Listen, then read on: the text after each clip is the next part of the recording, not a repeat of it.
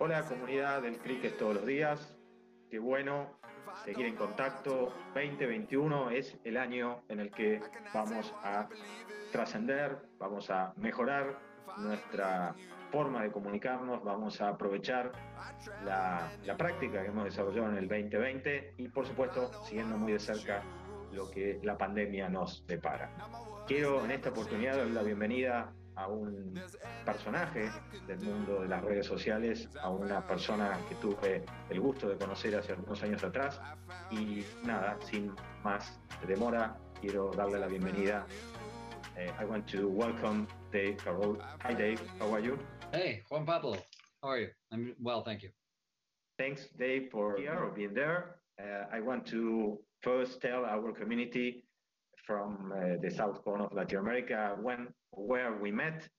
We you remember, of course, we met a lot of years ago in a, an event in Mexico, Mexico City, and that was the event of one of our uh, members and partners named EMT, uh, being run by a wonderful and, and very uh, friendship uh, woman named Maria Eugenia, that you, of course, know and knew very well.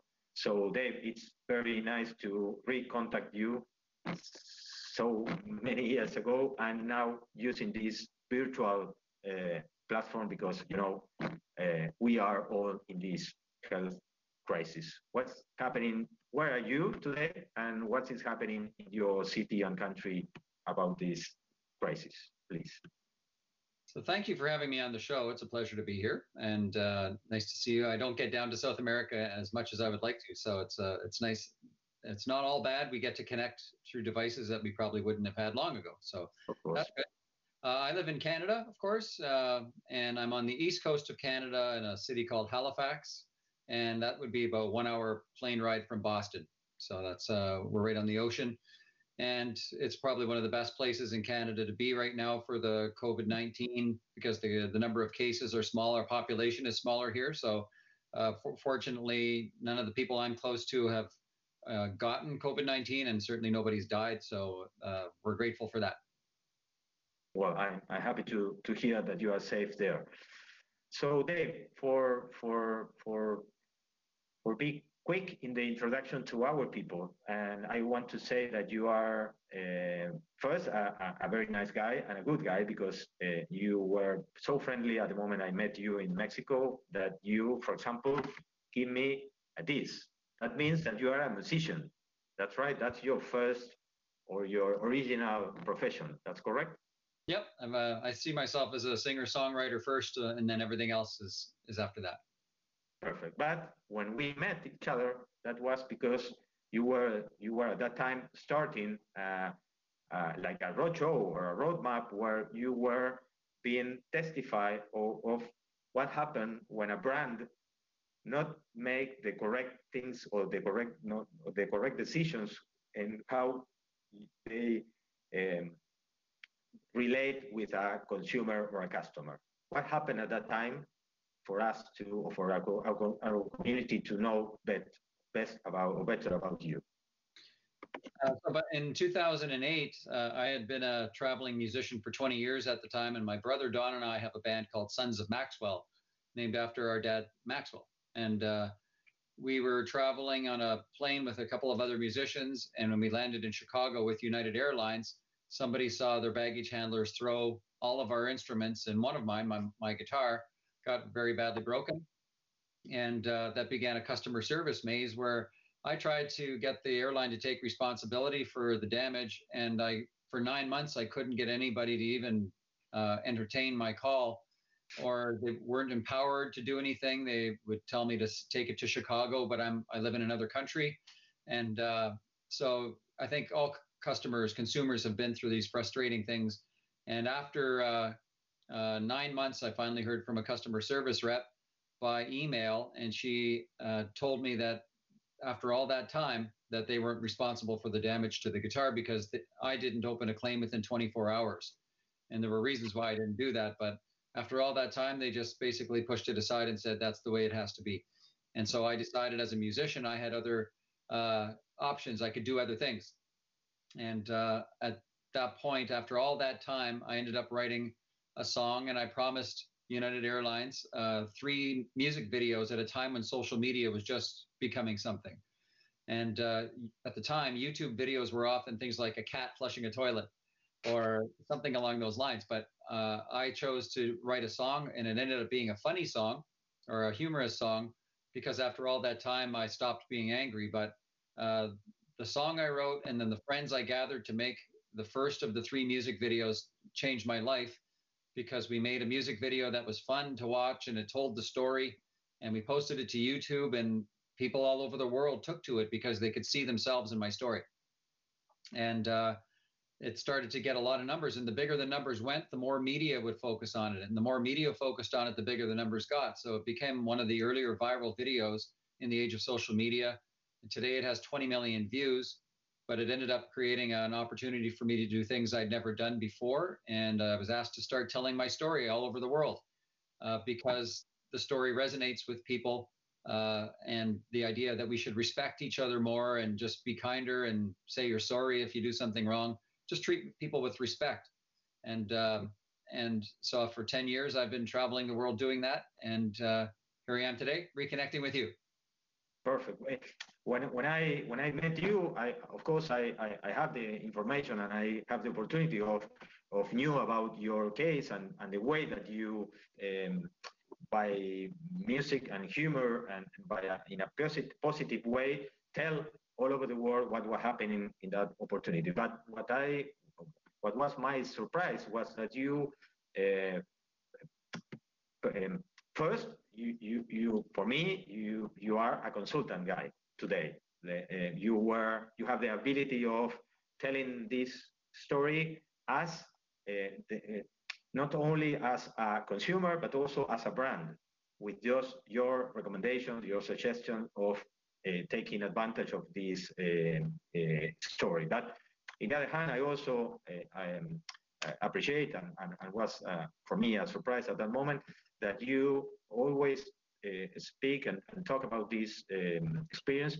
in a positive way, not as a claim, but always as a um, as, as a learn for for the for you as a consumer, but also of course for for the brand.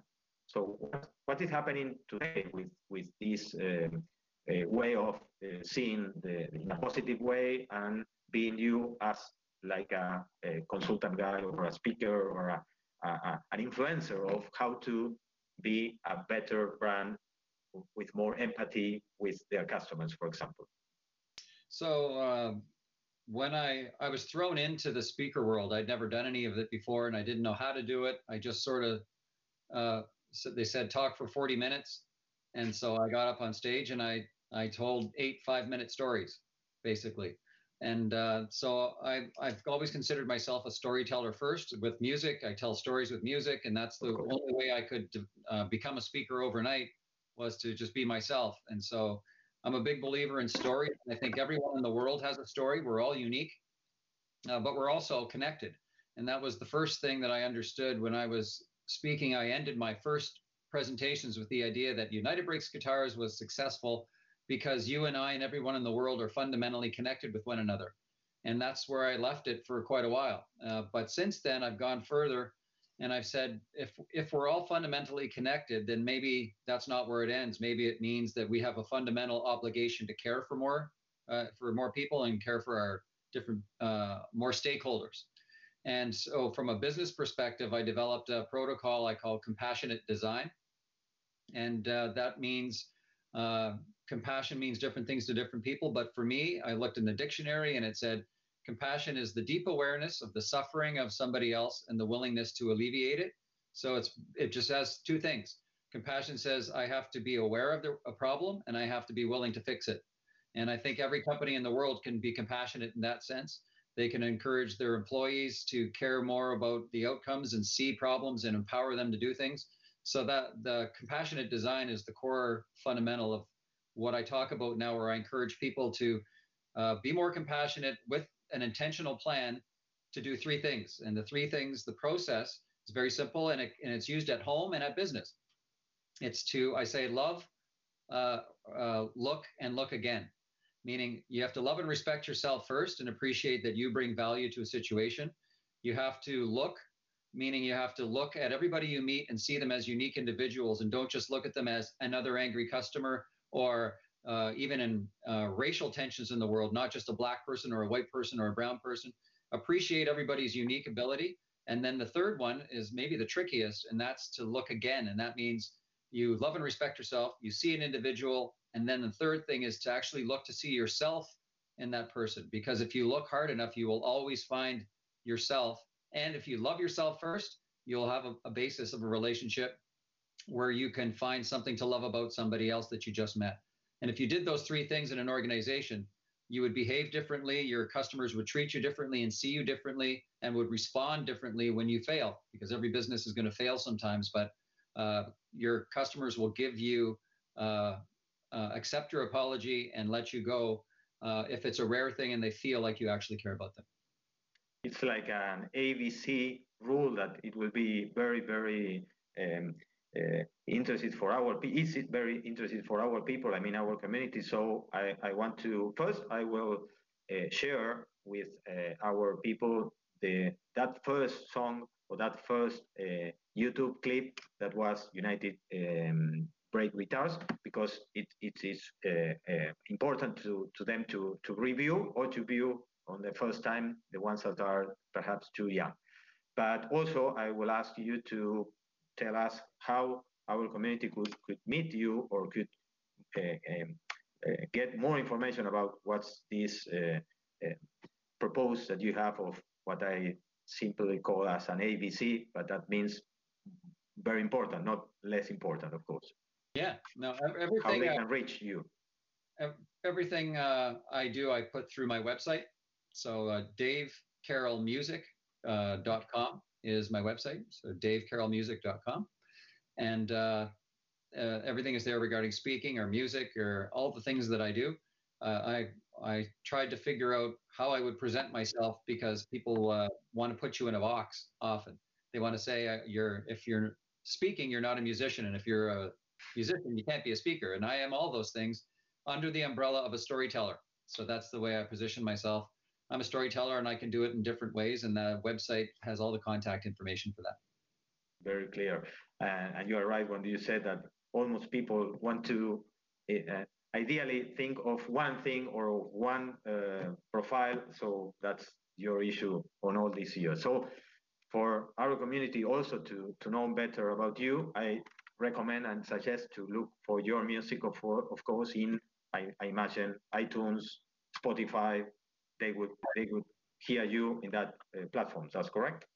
Yep, and I'm actually uh, I have a new CD that I've been working on. So uh, my last one, that one was in 2008. So uh, I I uh, have to come up with a new CD because my picture is so old that it's almost false advertising right now. but uh, I'm excited about the new music. Perfect. Well, so once again, thanks, uh, Dave. Thanks for your your your.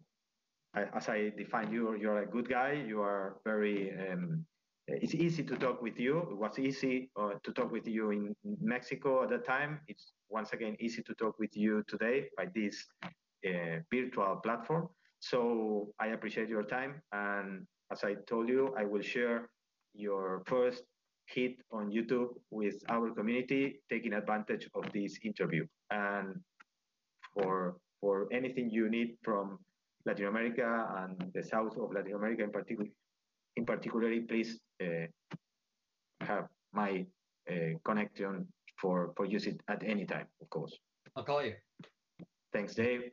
Gracias, Dave. Muchísimas gracias a nuestros, nuestra comunidad y como decía como le dije recién a, nuestro entrevistado, eh, los dejo para que disfruten el video de esa primer eh, experiencia de YouTube que cuenta esta historia de una manera súper, súper genial.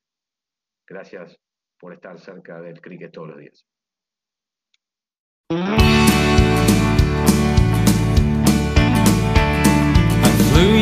United Airlines on my way to Nebraska. Plane departed Halifax, connecting in Chicago's O'Hare. While on the ground, a passenger said from the seat behind me, My God, they're throwing guitars out there.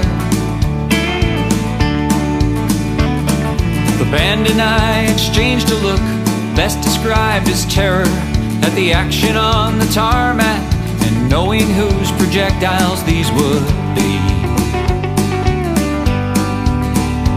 So before I left Chicago, I alerted three employees who showed complete indifference towards me.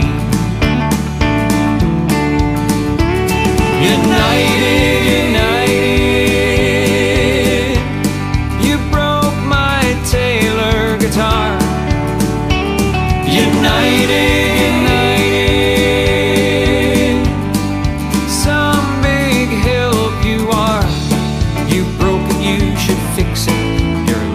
just admit it. I should have flown with someone else or gone by car. Cause United breaks guitars. When we landed in Nebraska, I confirmed what I'd suspected. Mike Taylor'd been the victim of a vicious act of malice at O'Hare. So began a year long saga of pass the buck, don't ask me. And I'm sorry, sir, your claim can go nowhere. So do all the airlines people from New York to New Delhi, including kind Miss Irlweg, who says the final word from them is no.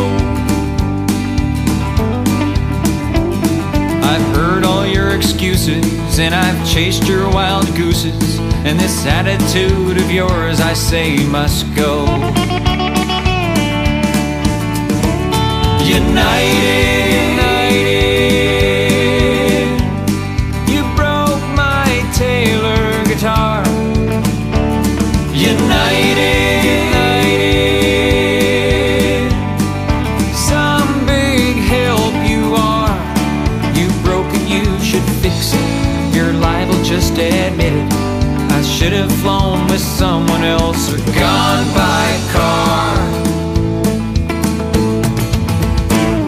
United breaks guitars. Well, I won't say that I'll never fly with you again, cause maybe to save the world I probably would, but that won't likely happen. And if it did, I wouldn't bring my luggage, cause you'd just go and break it into a thousand pieces, just like you broke my heart when United